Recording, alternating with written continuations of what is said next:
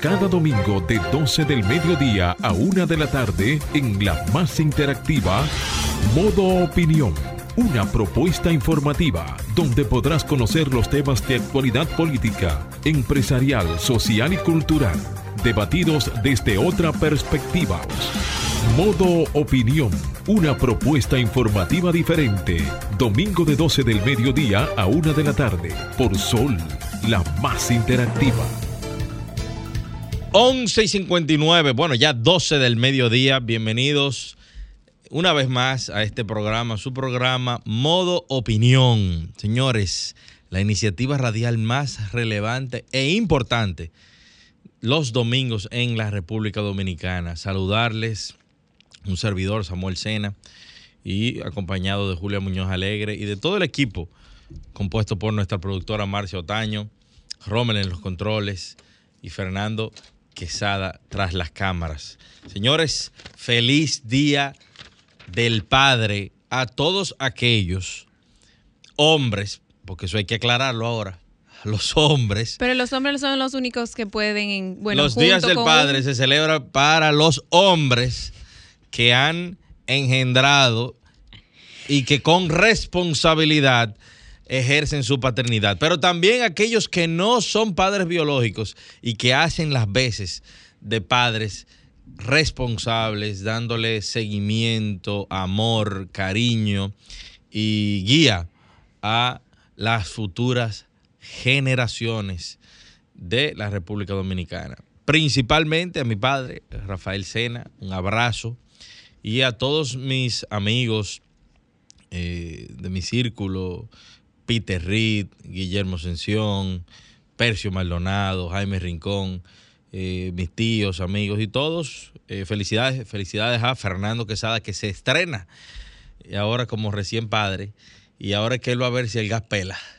Porque uno hace muchas cosas desde su juventud, pero no es hasta que tienes hijos que te sobrecarga ese sentido de responsabilidad, porque no importa lo que pase, ese siempre va a ser tu hijo y usted va a tener que seguirlo hasta la tumba. Así es, feliz y bendecido domingo para todos los que nos escuchan alrededor de República Dominicana y a todos los dominicanos presentes en el exterior que siempre siguen de mano no solamente a modo opinión a Sol 106.5, sino a todo el grupo RCC Media. Gracias por permitirnos entrar en sus espacios. Un día muy especial para todos los padres dominicanos alrededor del mundo. Le extendemos nuestras felicitaciones a esos padres que ya no están en la tierra también, que fueron parte muy importante de cada uno de ustedes. A esos padres también, como dijo Samuel, que no son biológicos, pero que han formado parte esencial de la vida y el desarrollo de muchas personas. A ellos que Dios les bendiga. Le mandamos pues nuestros mejores deseos en este día a mi padre, a mi querido padre uno de los geólogos más importantes de este país, que me or- enorgullece decirlo, al ingeniero Santiago Muñoz Tapia, a todos sus padres que han sido esenciales, a todos mis tíos y a los que se encuentran fuera también del país, extenderle los mejores deseos y este día es para ustedes. Es un día muy importante y queremos reconocerlo en grandemente. Así que, Samuel, Vamos y pasamos, señores, a las informaciones más importantes de la semana y tenemos que la, la Oficina de Protección de los Derechos del Consumidor, Proconsumidor y su director general, Eddie Alcántara, declararon que eh, esa entidad iniciará un proceso sancionador contra la aerolínea estadounidense JetBlue por cada incumplimiento comprobado en contra de los derechos Ay, de los consumidores acorde a las disposiciones establecidas de la ley 35805. Señores, la realidad es que voy a hacer una pausa. Es que no entendemos el tiene- comportamiento institucional que tiene JetBlue. Lo digo yo que recientemente viajé por primera y última vez en esa aerolínea y tuve atrasos en los tres vuelos. O sea, literalmente. Un vuelo salía a las 2 y 15, salía a las 3 y media. El otro salía a las 3 de la tarde. No, perdón, a las 5 de la tarde y me fui a las 9 y media de la noche. Y el otro también tuvo un delay de una hora para, para, para ñapa. Pero real y efectivamente, la queja que tienen eh, todos los dominicanos es válida porque no sé eh, si, si le ocurre en todos los vuelos que, que, lleva a cabo esta aerolínea, pero los de República Dominicana siempre tienen problemas, siempre tienen retraso. Así que enhorabuena a Proconsumidor que haga algo realmente, porque eh, a veces eh, son más reconocidos por su ausencia que por su efectividad. Bueno, una nueva noticia, nos vamos al exterior, donde eh, el Ministerio de Relaciones Exteriores marroquí anunció que el ministro dominicano informó a su homólogo marroquí de que el presidente Abinader ha manifestado el deseo de realizar una visita de Estado al Reino de Marruecos. Y en el marco de esta noticia, abrir, se ha considerado abrir un consulado en el Sahara Occidental. Esto fue una comunicación que se publicó ayer en las redes sociales y reitera su absoluto reconocimiento a la marroquinidad del Sahara, informó el Ministerio de Exteriores marroquí. La nota difundida, perdón, afirma que, bueno, que se extendió ese interés vía una carta a su homólogo.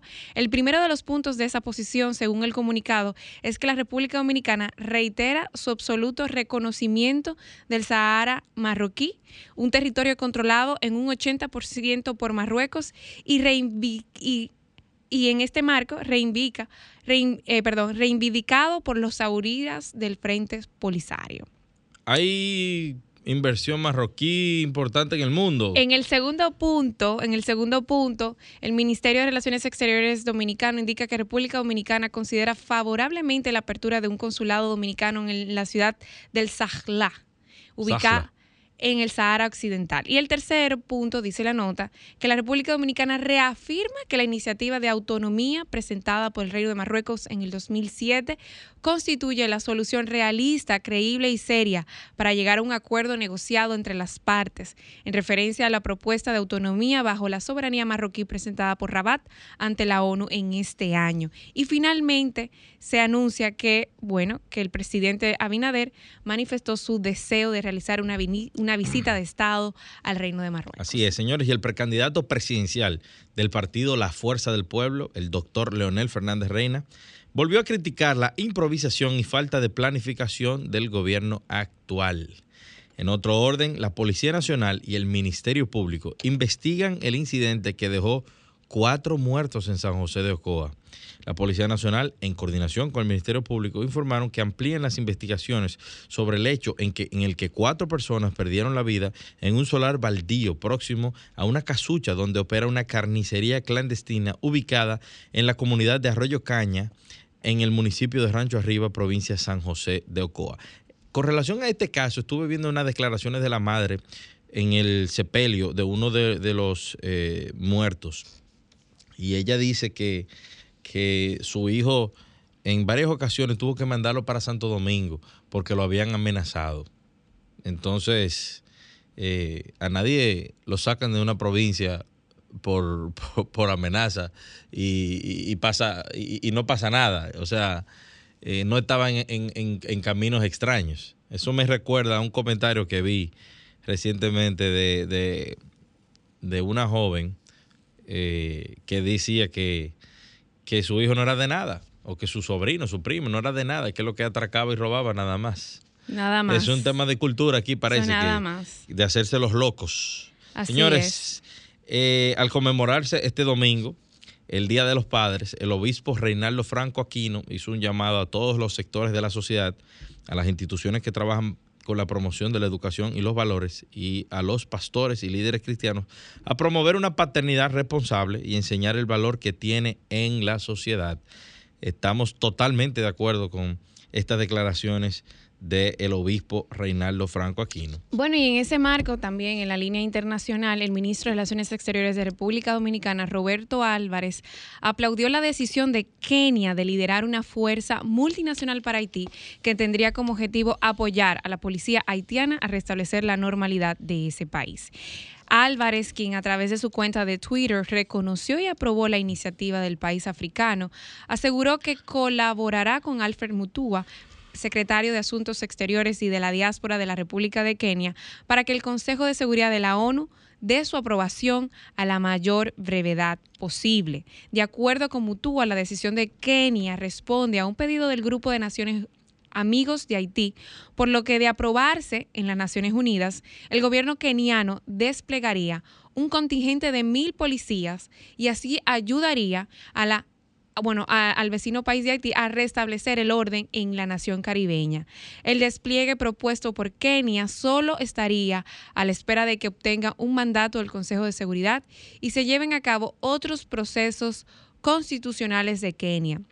Desde ya convocaron a un equipo de trabajo de la policía para realizar las evaluaciones pertinentes. Esto de alguna manera ha generado comentarios a favor, otros en contra, por la situación en la que vive el vecino país, pero yo creo que los eh, esfuerzos... Siguiendo en ese mismo contexto, aquí tenemos que el ex primer ministro haitiano, Claude Joseph, se ha opuesto a la reciente decisión de Kenia sobre intervenir a Haití con un despliegue de al menos mil policías a fin de apaciguar la crisis extrema, de extrema violencia que atraviesa el país caribeño. Kenia, que ha dicho que está lista para liderar una fuerza internacional en Haití, está sumida en su propia crisis sociopolítica interna, señaló Joseph. Lo primero es que yo tengo Primero, este señor es un pro nada y un anti todo, el Claude Joseph. Yo te iba a decir eso mismo, que a todo, nada, o sea, no, no, porque lo, que, lo que pasa es que él quiere, él quiere liderar, él se quiere quedar con esa, esa finca sin... Como una vocería. Con esa finca sin grama, que es Haití. Pero la pregunta también que yo me hago es, ¿es Kenia el país ideal para intervenir Haití? O sea, es no, Kenia no conocida. No utilice esa palabra, la palabra eh, es, Samuel, porque se puede La palabra es sobre intervenir a Haití con un despliegue de al menos mil policías. Liderar un contingente. Es que eso es en diplomacia. eso es diplomacia, pero al final ellos intervienen en, otro, en un país. Las cosas hay que llamarlas por su nombre. Y la gente que nos está escuchando de diferentes partes del país y del mundo, o sea, pueden malinterpretar. Y nosotros somos personas. Pero la pregunta es la debemos, siguiente. Te voy a decir, Samuel, que debemos, que debemos, aquí no están haciendo seña de pausa, sí. Eh, que debemos de llamar las cosas por sus nombres y no generar Pero la nota ruidos dice, la, la nota dice, Joseph de, no, ese hombre no, se no te puedes llevar de lo que diga ese señor. Ese señor perdió la cordura y la coherencia es un y medio. es un desinformación. No, un medio. estoy hablando del ex primer ministro. Sí, no está bien, pero lo que te lo digo que te quiero decir que al final no es no es de intervención. Esto no es de intervención. Esto es liderar una fuerza multinacional. ¿Que va a dónde? Que va a apoyar a la fuerza policial Pero ¿a dónde, de Haití. ¿a dónde yo entro? Porque una cosa, ¿a dónde ellos no, entran? es que llamar intervención es muy delicado en siglo XXI. Lo que pasa es que la intervención, señor, No. para los que escuchan, no es la intervención militar norteamericana que pasó en No, República Dominicana. no, Pero como quiera, esas personas van a entrar al territorio haitiano y van a liderar a- con cuerpos armados, ¿eh? van a liderar, si le, si le permiten, evidentemente, porque aquí parece que, que le van a presentar oposición, eh, van a liderar una, una intervención. Que tú lo quieras llamar de otra manera en diplomacia. una. Liderar fuerza multinacional. Vamos a una pausa y continuamos aquí en modo opinión. Ahora nos ponemos en modo opinión. 12 y 15 de la tarde. 12 y 15 de la tarde. Seguimos aquí, señores, en modo opinión. Eh, en la tarde de hoy, lo primero que quiero es eh, referirme brevemente a la situación que está pasando el Distrito Nacional con Edesur. Señores, pero Dios mío, cosas, y ya lo, he- lo hemos dicho en el pasado, hace tiempo que nosotros habíamos superado supuestamente tandas de apagones, servicios 24 horas, ya la, ya la gente no, no tiene ni inversor, ni prende planta. ¿Por qué? Porque se acostumbraron a que el servicio carísimo que pagamos se esté dando de manera regular, sin intervenciones, con cosa mínima de, de dos minutos para, para cambiar de un módulo a otro. Pero lo que está pasando en el Distrito Nacional es una barbaridad. El día de ayer, en el sector Arroyo Hondo del Distrito Nacional, la energía eléctrica fue cortada o se la llevaron en la mañana y volvió como en una hora. Y desde las 2 de la tarde hasta las 8 de la noche no hubo energía eléctrica en todo eh, el sector de Cuesta Hermosa, Arroyo Hondo, eh, el Arroyo Manzano, Puerta de Hierro, toda esa zona. Señores, ¿y, qué es lo que está pasando? Y si fuera un día uno, te dice, pero a cada rato ya viven haciendo cortes. Tomen medidas, porque eh, yo me imagino que esas horas de interrupciones eléctricas son cobradas igual. Cuando llega la factura no te la descuentan. y carísima que está llegando la energía eléctrica. Así que vamos a dejarnos de cuentos y de decir que son fallas en el sistema de distribución y déjense de disparate y de pendejada. Por favor, por favor. Entonces, en segundo eh, plano, eh, quiero referirme a un informe que fue liberado por la eh, OMC, la Organización Mundial del Comercio, y que en respuesta la Comisión eh, de Defensa Comercial o Comisión Reguladora de Prácticas eh, Desleales del Comercio y Medidas de Salvaguarda ha también respondido. Y quiero leer primero el, la respuesta que da la Comisión Reguladora y habla de que en el panel de expertos de un grupo especial del mecanismo de solución de diferencias de la Organización Mundial del Comercio emitió su informe sobre el caso de las varillas de acero originarias de Costa Rica. Eh, la Organización Mundial del Comercio distribuyó este informe del grupo especial encargado de examinar el asunto República Dominicana y medidas antidumping sobre barras de acero corrugadas planteado por Costa Rica.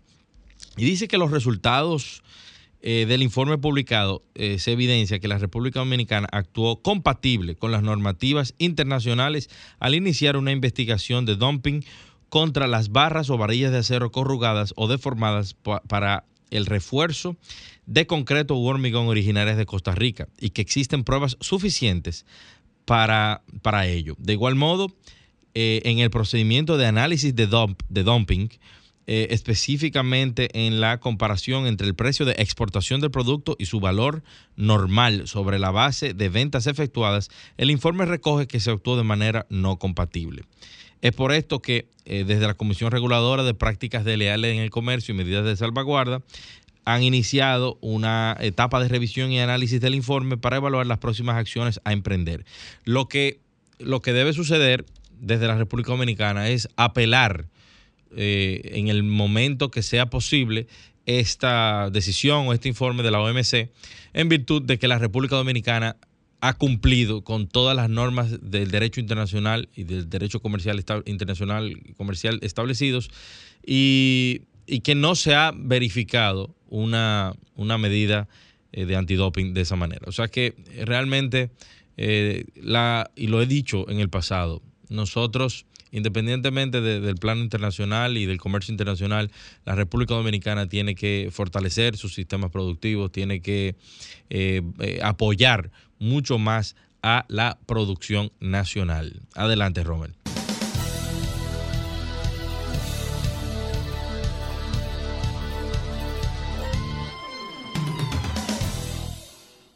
Ahora 12 y 20, ahora vamos con los comentarios de Julia Muñoz Alegre.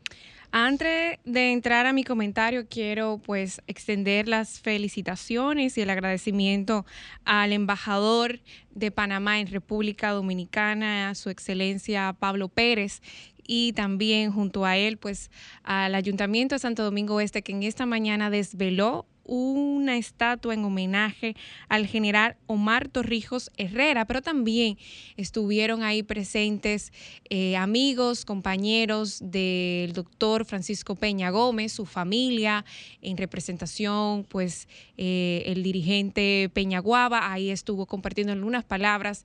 Y bueno, no pude terminar de acompañarlos, pero sí quería agradecerles y reconocer este gran esfuerzo que están haciendo pues dos países que por muchísimo tiempo en Estados Unidos a través de la cultura, el arte, la misma política y también la, la búsqueda y el impulso de una sociedad de paz, de respeto, y eso es, lo comparten, esos ideales, pues el general Torrijos y nuestro difunto querido Peña Gómez. Yo quería pues eh, felicitarlo por esta iniciativa en el cual eh, se encuentra en Santo Domingo Este, eh, específicamente en la avenida Coronel Fernández Domínguez. Y siempre aplaudir pues las buenas nuevas del embajador panameño aquí, porque siempre busca de alguna manera colaborar con el gobierno dominicano y con, con todo el pueblo dominicano. Así que muchísimas gracias. Y también antes de entrar a mi comentario, quería agradecerles pues a la dirección de Comunicaciones. Ahí está de la Junta Central Electoral eh, la señora Suedi de León, que nos extendió una invitación a un taller de cobertura electoral con perspectiva de género, que no pude participar, pero que recibimos las invitaciones y que de alguna manera pues reconocemos la gran labor que está haciendo la Junta Central Electoral, no solamente por comunicar, por facilitar, sino también por transparentar todos los procesos que llevan a cabo como institución. En un proceso tan, tan delicado como es el proceso de, de pre-campaña, es muy valoroso, es muy importante pues todo lo que hacen para que la ciudadanía y todos aquellos que tienen indirecta o indirectamente relación con la Junta se estén informados. Así que a todo el equipo que le acompaña, Suedi, muchísimas felicidades. Y ahora sí, ahora quiero compartir con ustedes eh, pues mi comentario justamente en un día como hoy celebramos, eh, es de, es de, no creo decir celebramos, porque una palabra que de alguna manera nota sentimientos de alegría pero es un llamado de atención que hace la comunidad internacional cuando en este día se conmemora eh, lo que tiene que ver la trata de personas. Y es un evento que en esta semana, pues, junto a diferentes autoridades nacionales e internacionales, pues se juntaron y se reunieron y compartieron estadísticas, problemáticas, experiencias. Ahí estuvo la ministra de la Mujer con importantes declaraciones, el ministro de Relaciones Exteriores, el señor Roberto Álvarez, también estuvieron diferentes autoridades y es importante reconocer este flagelo que afecta a millones de personas en el mundo. Es algo horroroso, es algo que de verdad todos debemos de poner nuestros ojos y nuestra atención a este mal que cada día afecta a millones de personas en el mundo. Lamentablemente, como siempre, eh, los más vulnerables vienen siendo afectados. En el caso de las mujeres, un 42% de las víctimas de trata de personas en República Dominicana corresponden a mujeres. Y mujeres, cuando quiero decir mujeres, no cualquier tipo de mujer, mujeres y niñas de 18, mujeres jóvenes y niñas y adolescentes. Esto es un mal que debemos de poner nuestra atención. Y es por eso que el Poder Ejecutivo, el canciller lo anunció este viernes, luego de compartir las experiencias trabajadas en la Comisión Interinstitucional contra la Trata de Personas y el Tráfico Ilícito de Migrantes. Los proyectos legislativos para modificar la Ley 13703 fueron enviados al Poder Ejecutivo para ser sometidos a consultas de varios sectores. Importante, porque generó en, semanas pasadas eh, opiniones encontradas. Y es muy prudente que en esta, en esta discusión estén todos y los más afectados. Y también reconoció la importancia que aunque valoramos los informes internacionales que destacan realmente una reducción de la detección, no que ha habido menos personas, totalmente de, opuesto. Ha habido una reducción en la detección de la trata de personas y eso llama a todos a todas las autoridades, no solamente nacionales e internacionales, a mirar sobre la mesa cuáles son esos vicios, cuáles son esos procesos que no están siendo cubiertos por, y claro, tomar en cuenta que esto afecta a todos, nos afecta a todos. Y es un mal horroroso, mal, como dije y lo repito, que debemos poner atención y la pandemia lo que hizo fue profundizar aún más las técnicas en las cuales estos, estos vamos a decir, eh, mafiosos, porque vienen siendo bandas internacionales que se dedican a eso. O sea que reconozco y, aplaudo los esfuerzos con los pocos recursos que se tienen, de poner atención a este mal y creo que de alguna manera eh, se está haciendo lo mejor que se puede. Sí creo que todos debemos de aportar sobre la mesa a esto y se están haciendo de alguna manera las mejoras a nivel legislativo. y más adelante vamos a hablar y vamos a invitar a, a, expertos aquí a hablar sobre esto, porque realmente es, es, es es muy preocupante lo que está pasando con la trata de personas a nivel de la región. Por eso hay que ver The Sound of Freedom. Hasta aquí mi comentario. Adelante, Robert. Modo Opinión presenta la entrevista. 12 y 29 de la tarde. Señores, aquí estamos con la entrevista central de la tarde de hoy. Y con nosotros tenemos a Roger Pujols, abogado, actual consultor jurídico del Ministerio de la Presidencia, y precandidato a diputado por el Partido Revolucionario Moderno.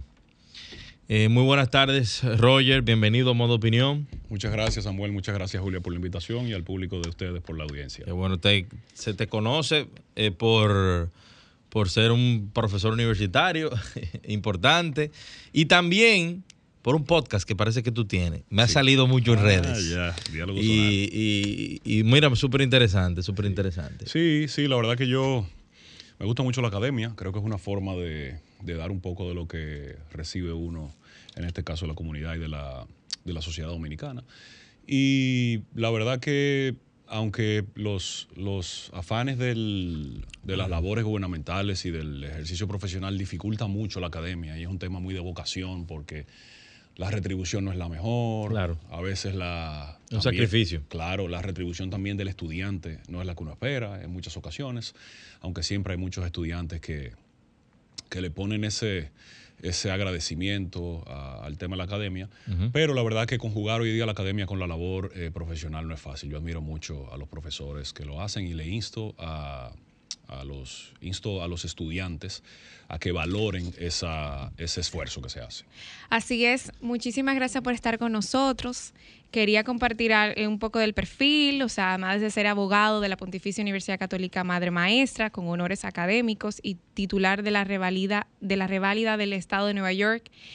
En New York State Bar concentra su práctica legal, hablamos un poco de su trayectoria, tiene un máster en Derecho de Negocios de la Universidad de Nueva York, máster en Ciencia Política para el Desarrollo, máster en Derecho de Administración del Estado, máster en Derecho de Constitucional y bueno, ha sido también un abogado, eh, presidente fundador de la Asociación Dominicana de Jóvenes de Abogados de la República Dominicana, miembro del Comité de Investigaciones del Instituto OMG, entre Ah, otros. bueno. Pero en esta ocasión, aparte de todo su expertise eh, académico y como profesional privado, la invitación que nosotros hemos extendido para todos los oyentes, que estás como precandidato a diputado por la circunscripción número uno del PRM, del Partido Revolucionario Moderno.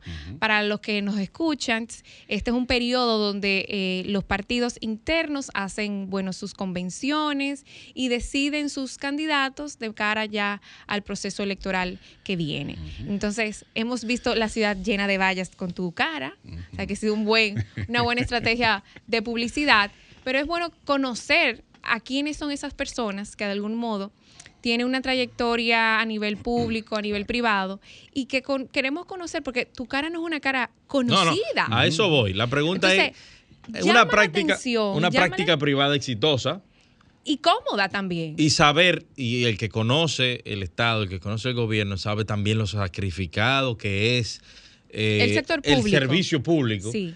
¿Qué te motiva a aspirar a diputado en la República Dominicana? Y en la circunscripción más difícil. La más difícil. Sí, sí, es una pregunta muy interesante y de hecho me la hace mi padre, me la hace mi madre, me la hacen mis amigos más cercanos y evidentemente también me la hacen eh, comunicadores como ustedes en los medios eh, en los que tengo la oportunidad de participar.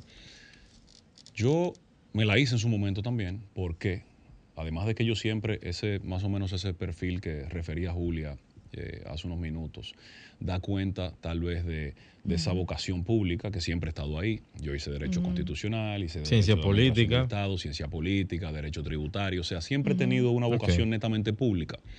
Eh, y le comentaba a Samuel fuera del aire que también veía el tema de la, de la, de la academia eh, en línea con lo que yo también refería hace un ratito. Eh, y me parece que en el momento actual en el que se encuentra República Dominicana, que es un momento, eh, en mi modo de ver, en mi modo de opinión, digamos, de, transformación, eh, tal vez uno generalmente no se da cuenta de las transformaciones cuando las está viviendo, pero cuando mira hacia atrás sí. Me parece que estamos en un momento importante de transformación en República Dominicana y ese perfil mío, eh, desde el sector privado, conjugado con el recorrido que he logrado en estos años en el sector público, en sus aristas académica y profesional, me luce que, que es un perfil interesante, que pueda- puedo yo hacer algún aporte importante en, en el, desde el Congreso, considerando que el Poder Legislativo es el primer poder del Poder del Estado, Estado. y que se avecinan cambios que deben seguir contribuyendo con ese momento, con esa coyuntura de transformación para que nosotros como país demos el salto al desarrollo que ya hace algún tiempo debimos haber dado eh, y hemos tal vez comenzado a dar, pero el salto a la transformación contundente, el salto a la transformación del sector energético, eh, tú, Samuel, me parece que mencionabas algo hace un, rato, el salto eh, al desarrollo en, materia educativa, eh, el pacto fiscal que ordena la ley 112, entre otros grandes, grandes cambios que deben producirse. Tú sabes que yo vi de camino para acá una de, las vallas y, y, de la publicidad tuya dice, creemos juntos. Creemos futuro. Creemos futuro. Sí. ¿Por qué ese eslogan? El eslogan recoge parte de la visión que tengo yo de la política. Okay. Y atándolo, yéndome un paso atrás con la, con la intervención de Julia, me luce también que nos quejamos, y tal vez yo incluido, del perfil de los políticos, del perfil del político que nos representa, pero muchas veces nos quedamos en la queja. Y yo he querido, eh, tal vez igual que Julia también, dar un paso de, de repente para dotar de un poco de legitimidad, de credibilidad, el perfil del político que hace política en República Dominicana. Y ese eslogan, ese lema, recoge parte de esa visión. El lema desarrollado es, creemos un futuro en el cual creer. Tiene una doble connotación. Tiene, tiene la connotación de que creemos nosotros del verbo creer en el futuro, pero también nos impone un desafío, una obligación, un deber de crear ese futuro en el cual nosotros creemos. No estamos simplemente llamados a esperar que las cosas cambien solas, sino a tomar partido para hacer eh, de ellas algo mejor. ¿Qué estás proponiendo con esta eh, precandidatura? Porque me imagino que es un proceso que inicia ahora y que después de la convención interna, de que todos los dirigentes vayan a votaciones, eh, me imagino que ese, esa propuesta se va a fortalecer. Correctamente. Entonces, me imagino que en, este, en esta etapa, ¿qué propones? En esta etapa, nosotros hemos dividido nuestra propuesta, nuestro plan de gestión legislativa, en tres ejes transversales, que son juventud, clase media y sectores vulnerables e industrias reguladas. Industrias reguladas es, eh, Samuel que es abogado lo entiende tal vez mejor que yo, sectores regulados de la economía. No es, no es el hecho de regular la industria, sino de los sectores regulados de la economía como transporte, energía, banca, agua, seguros, valores. Que necesitan actualización. Claro, correctamente. Por ejemplo, el marco jurídico de, aguas, que está, digamos, en un punto avanzado en el Congreso Nacional, pues necesita salir, porque nosotros tenemos una dispersión completa en esa materia. Entonces, partiendo de esos tres ejes transversales, juventud, clase media y sectores vulnerables, y eh, industrias reguladas, nos metemos en los ejes temáticos que son vivienda, educación, salud, cultura, protección del medio ambiente, equidad de género, sobre todo entendida desde la perspectiva de la extensión de la licencia de paternidad, que ya también es un proceso que va muy avanzado, pero que yo he acariciado durante mucho tiempo y un, concepto que he acuñado, que he venido desarrollando, que he titulado Tranquilidad Emocional de la Sociedad. Nosotros acá, por ejemplo, estamos muy tranquilos en cabina, pero tan pronto, tan pronto tomamos un volante, se genera una intranquilidad, que no tiene que ver necesariamente con nosotros, sino es una tranquilidad generalizada, una intranquilidad, perdón, generalizada, eh, que supone la vulneración de todo tipo de derechos. Eh, el derecho tuyo a el bienestar un domingo, yo te lo respeto subiéndote un radio a todo dar. Anteanoche veía yo un caso en un, en un diario eh, de un joven, Junior Acosta, mocano, que perdió la vida a manos de dos individuos que, lo atacaron fruto de un reclamo que hacía el joven de que bajaran el volumen de, un radio que tenía encendido. Entonces, ese es, ese es a grandes rasgos la composición de nuestra propuesta, ejes transversales y ejes temáticos, y en el marco de esos ejes temáticos tenemos varias propuestas como la propuesta de incentivo a la vivienda joven, la propuesta de los incentivos fiscales verdes, la propuesta en, materia cultural, que es importante para nosotros, nos hace falta cultura, nos hace falta libros, eh, aunque en principio parecería que eso no resuelve mucho.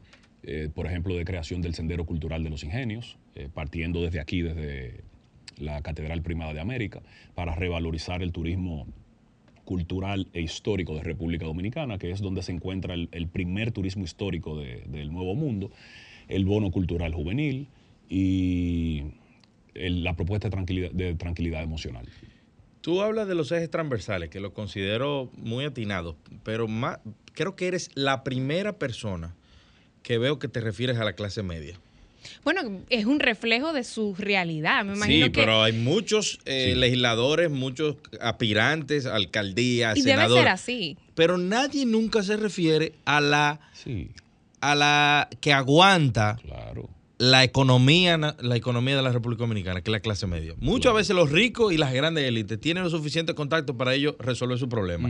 Los pobres son los subsidiados, pero la clase media es la que aguanta el peso tributario y todo, Claro. todos los temas sociales. Claro. Y, y me llama poderosamente la atención y me gustaría saber, Roger, ¿qué tienes en mente Claro. para ese, ese segmento? Sé que es uno ya de, de tus temas transversales, pero Sí. Puntualmente, ¿qué se puede presentar? Bueno, mira, eh, eso- ese preámbulo es, es, eh, poderoso, ese que tú haces, porque resulta que el, el- el- el rico, como, como tú mencionas, es beneficiario de exoneraciones, de exenciones legales, eh, tributarias, de diversísima índole. El pobre es beneficiario de subsidios, pero la clase media es quien paga impuestos y no recibe no solamente exenciones ni exoneraciones. retribuciones. No, exact- eh, exactamente. Es un tema de, de retribuciones sociales y económicas que tampoco las ve.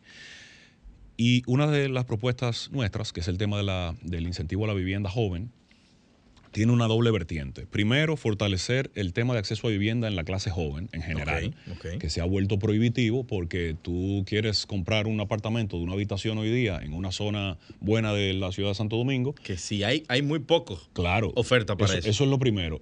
Y, segundo, tienes que buscarte sin ningún problema 200 mil dólares. 100%. Eso, eso es algo absurdo porque eh, tal vez en una habitación no te permite, no te permite tú eh, desarrollar el, el- el plan de familia que tengas.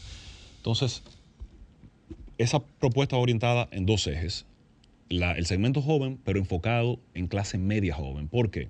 Porque nosotros, por efecto de la ley 189.11, tenemos eh, las viviendas de bajo costo esa figura, eh, digamos, es accesible para una pareja de escasos recursos que quiera hacerse de una vivienda de bajo costo. Pero para el joven clase media, hacerse de una vivienda eh, concebida por parte de una iniciativa gubernamental, tiene necesariamente entonces que dejar de ser clase media y meterse en una vivienda de bajo costo. Exactamente. Porque no hay legislación, no hay retribución para la clase media, eh, ni la clase media joven. Entonces, en ese sentido, lo, lo que propongo no, lo que propongo es un incentivo, primero, orientado a un plan de financiamiento con tasas diferenciadas y favorables para los jóvenes menores de 35 años y la exención del pago so- del impuesto a la transferencia inmobiliaria o el pago sobre el excedente. Si tú compras una vivienda de bajo costo, eh, ahora mismo ronda los 4.8 millones de pesos, tú tienes ese impuesto exento. Tú tienes una, una exención para, tú no pagas ese impuesto. ¿Qué pasa? Si tú eres un joven de clase media y compras uno de 4.9, tú pagas el impuesto sobre los 4.9. O sea, es un impuesto, es una norma completamente regresiva. Lo que proponemos es que o bien se pague sobre el excedente, es decir, tú pagues sobre los 100 mil de diferencia, diferencia. o que se te eh, exceptúa de ese pago por completo.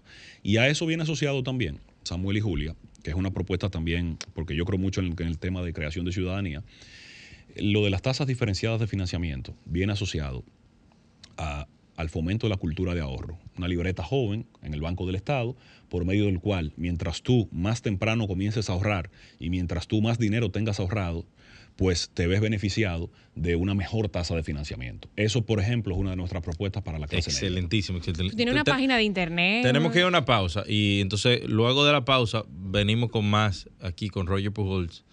Adelante, Romer. Ahora continuamos con Modo Opinión, donde nace la información.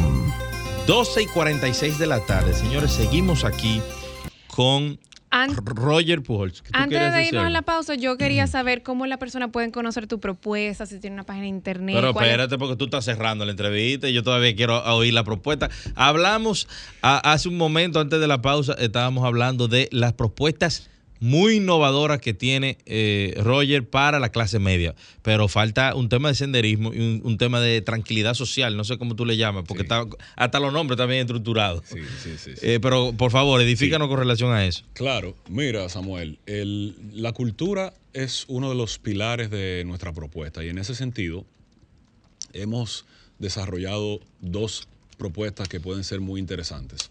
A menos de 20 kilómetros del Distrito Nacional están las ruinas de los ingenios de Boca de Nigua, de Diego Caballero y de Engombé.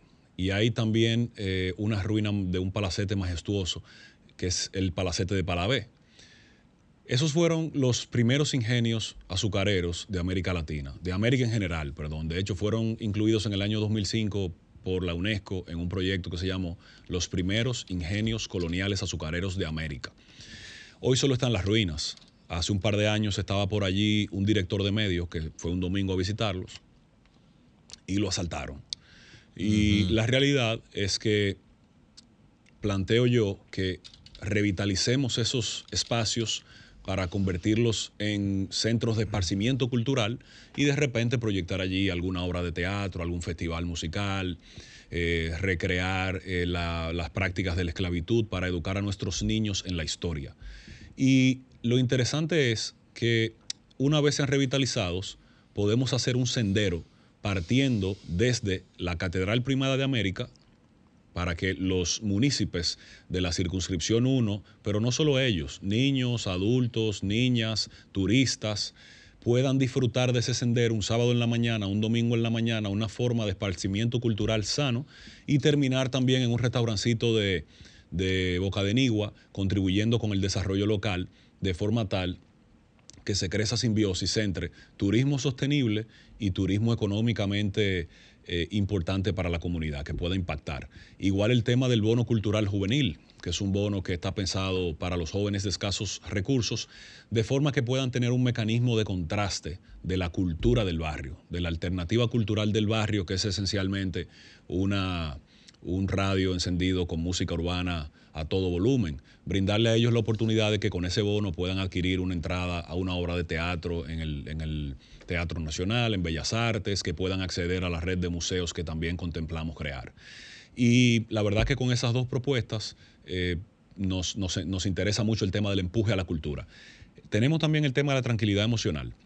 Y la tranquilidad emocional no es la tranquilidad emocional de cada uno de nosotros, sino la tranquilidad de todos. Suena dicotómico, pero la realidad es que en, República Dominicana los homicidios en el año 2021 en República Dominicana, los homicidios por conflictos de convivencia superaron en número a los homicidios por intento de robo. Igual pasó con las personas heridas. Personas heridas en conflictos de convivencia por riñas y disputas superaron en número a las personas heridas por intentos de atraco.